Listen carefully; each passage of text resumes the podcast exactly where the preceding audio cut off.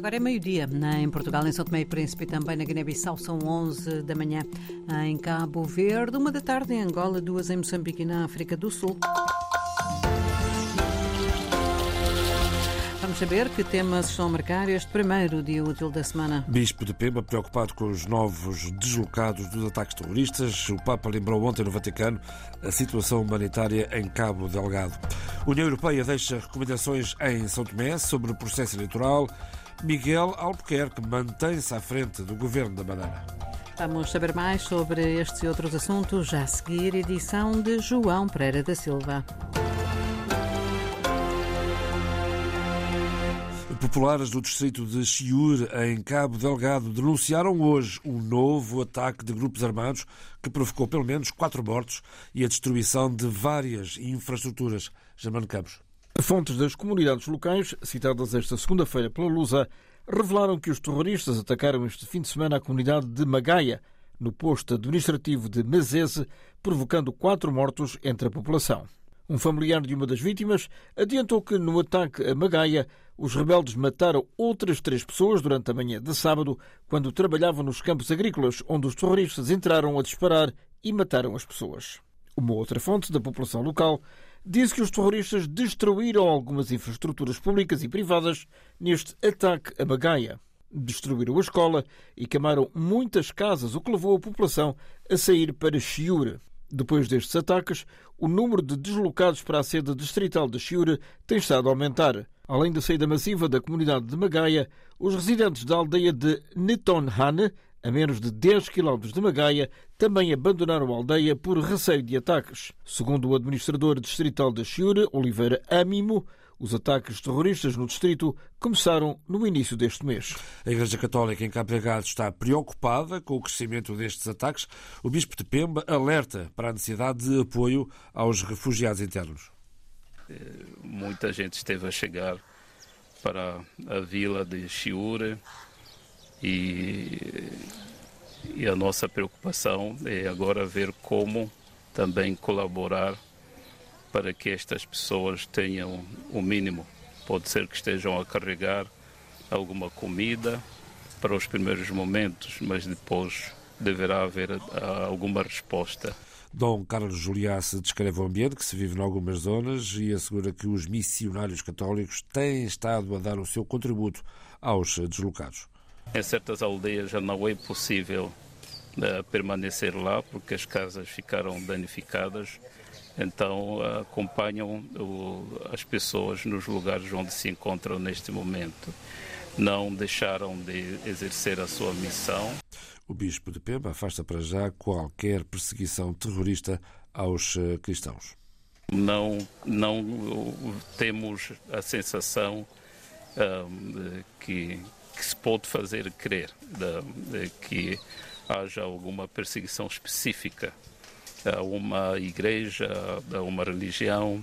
Pode haver um e o outro que queira espalhar ódio entre as religiões, mas eh, efetivamente não, não é o que é esta guerra. O Bispo de Pemba, Dom Carlos Juliace, ouvido ontem pela televisão pública de Moçambique, a TVM. Moçambique esteve de resto também ontem nas palavras do Papa Francisco. Paula Baixo.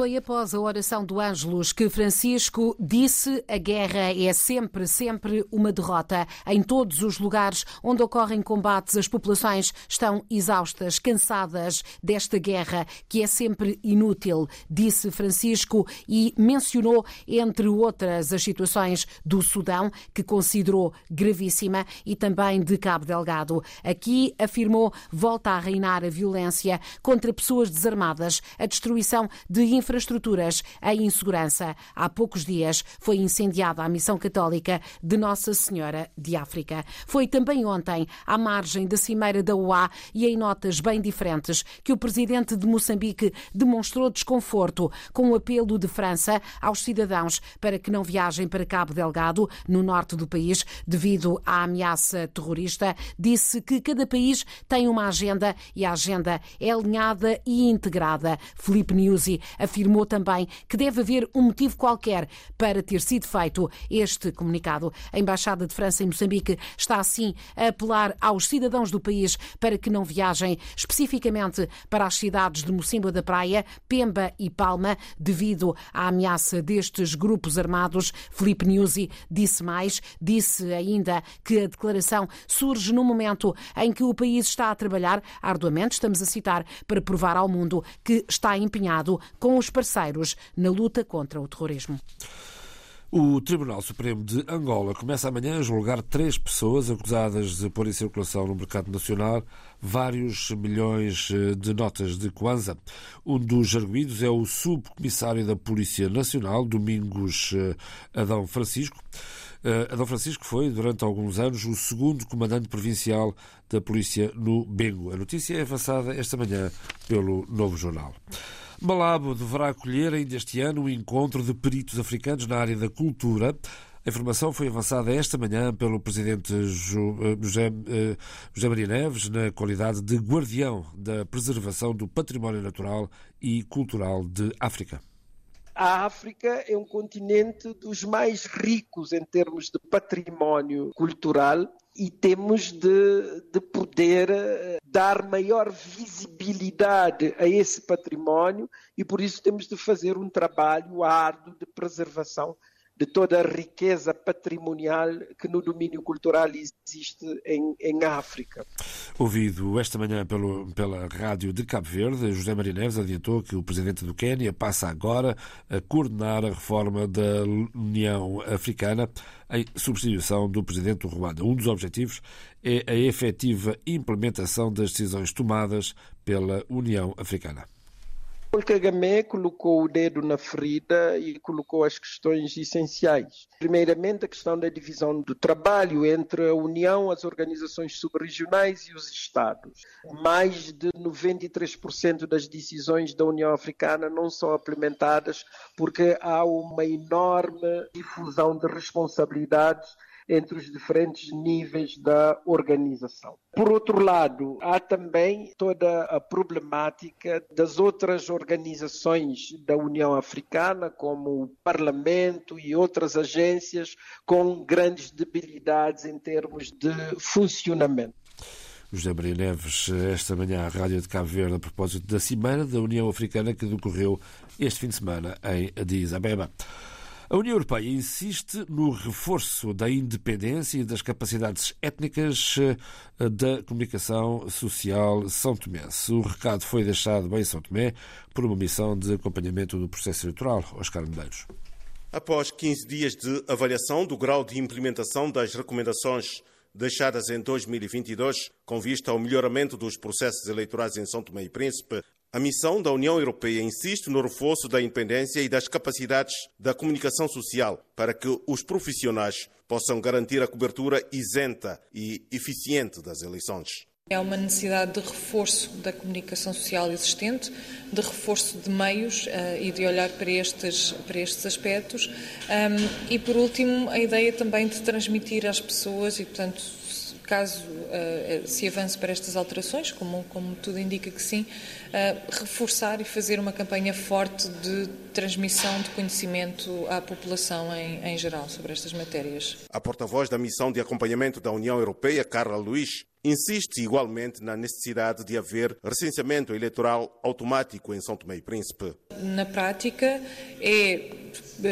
existir ou basear-nos, passa a expressão, na base de dados, do, ter a, base de dados do, do registro civil que já existe e, ao que nos dizem, é muito boa e essa base de dados, ser daí que se extraem as bases, os dados para o recenseamento. A existência de uma comissão eleitoral permanente é outra recomendação que a União Europeia espera que seja posta em prática. Nestas eleições gerais em São Tomé, que estão marcadas, previstas para 2026. Miguel Albuquerque confirmou esta manhã ter aceito ficar à frente do Governo Regional da Madeira Confirmação deixada à entrada para a Quinta da Vigia, sede da Presidência do Governo Regional, isto na sequência do anúncio da decisão do representante da República de manter o atual Governo Regional em gestão. Eu vou manter em gestão conforme foi determinado. Até o Presidente da República tomar as decisões. Está disponível para manter-se em gestão e, eventualmente, se o seu governo cair, se houver uma dissolução, até umas novas eleições? Sim, eu vou me manter em gestão, fui o compromisso que assumi que eu sou representante e, aliás, é importante que o governo continue a funcionar. E depois, aquilo que se vai passar no futuro vai ser decidido pelo Presidente a partir do dia 24. Estaria disponível, por exemplo, para se recandidatar? Isso é uma questão que vai ser discutida na Comissão Política hoje. Para já, Miguel Albuquerque fica em gestão e remete, como ouvimos, mais pormenores sobre o futuro uh, para o final da reunião da Comissão Política do PSD Madeira, logo à noite. Esta nota ainda, ativistas solidários com a resistência palestiniana partiram esta madrugada diversos vidros do Ministério dos Negócios Estrangeiros, em Lisboa, e pintaram no portão do edifício a frase Israel mata, Portugal apoia.